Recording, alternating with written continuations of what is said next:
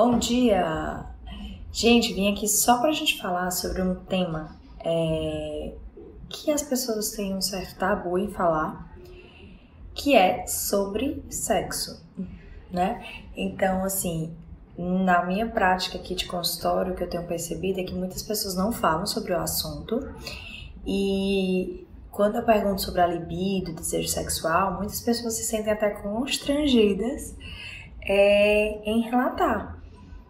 E, e a gente tem que levar em consideração que o sexo é algo de estilo de vida, né? É um hábito é, que a gente precisa falar. Assim como a gente fala sobre o intestino, assim como a gente fala sobre o sono, a gente tem que falar sobre o sexo.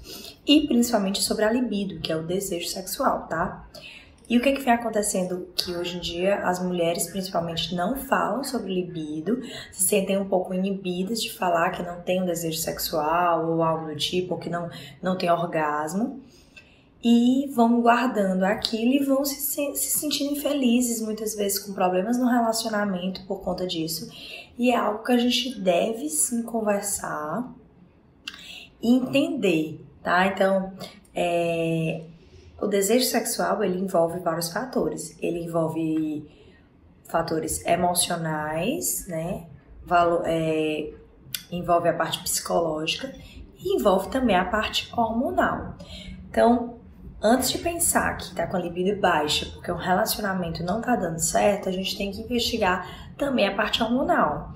Então, investigar se essa mulher ela não tem baixos níveis hormonais. Então, ela pode ter uma baixa de testosterona, por exemplo. Ela pode ter uma baixa de S-ideia, que é o sulfato de deidroepiandrosterona, que é um outro hormônio que também está relacionado à libido.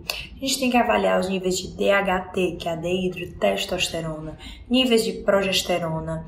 E tudo isso está sim relacionado à libido. Além, é claro, de investigar os hormônios da tireoide.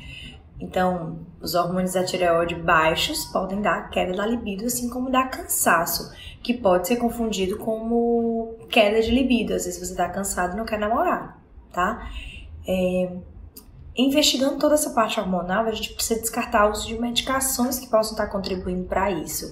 Existem diversas medicações, antidepressivos, ansiolíticos, que diminuem a libido e existem outras medicações que muito comumente utilizado por mulheres, que é o anticoncepcional hormonal, que é considerado uma medicação, né, um remédio para bloquear ali a sua ovulação, bloquear a sua produção hormonal, e isso tudo interfere nos seus hormônios, que foi o que a gente falou agora, que eles estão totalmente relacionados à sua libido. Então, se você usa um remédio que bloqueia os seus hormônios, é, possivelmente você terá uma redução da libido. Existem uns que bloqueiam mais, outros outros que bloqueiam menos, mas todos bloqueiam. E aí, quando a gente fala em libido, é meio complicado a gente falar, é, ah, eu tenho libido, mas é só um pouquinho, e enfim, é um pouco complicado. Então, por que que normalmente a queixa de queda de libido é muito mais frequente em mulheres? Principalmente por conta das medicações. As mulheres usam mais antidepressivos, as mulheres usam mais ansiolíticos, as mulheres usam anticoncepcionais hormonais. Mas hoje a gente já vê é, uma infinidade de homens também se queixando de queda de libido, e aí a gente vê muito relacionado ao peso, tá? Então, o peso alto, o excesso de gordura, faz com que o homem é, faça conversão da testosterona em estrona através de uma enzima chamada aromatase.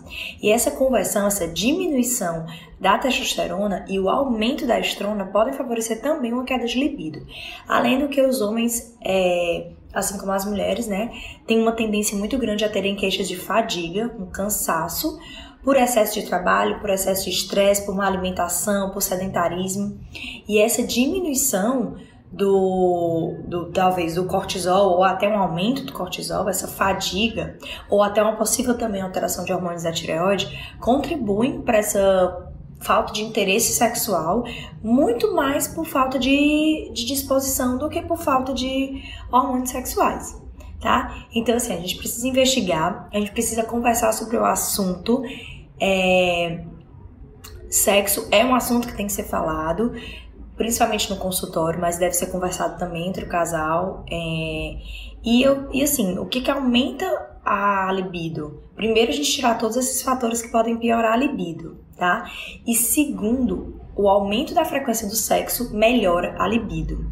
Então, quanto mais você estimula o teu corpo, quanto mais você tem relação sexual ou você é, tem atitudes que que se satisfaz sozinha, tudo isso estimula mais ainda o teu corpo a ter mais desejo sexual. Então é importante falar sobre o assunto, é importante manter uma frequência boa de relação sexual ou que você mesmo se resolva de uma forma que estimule isso.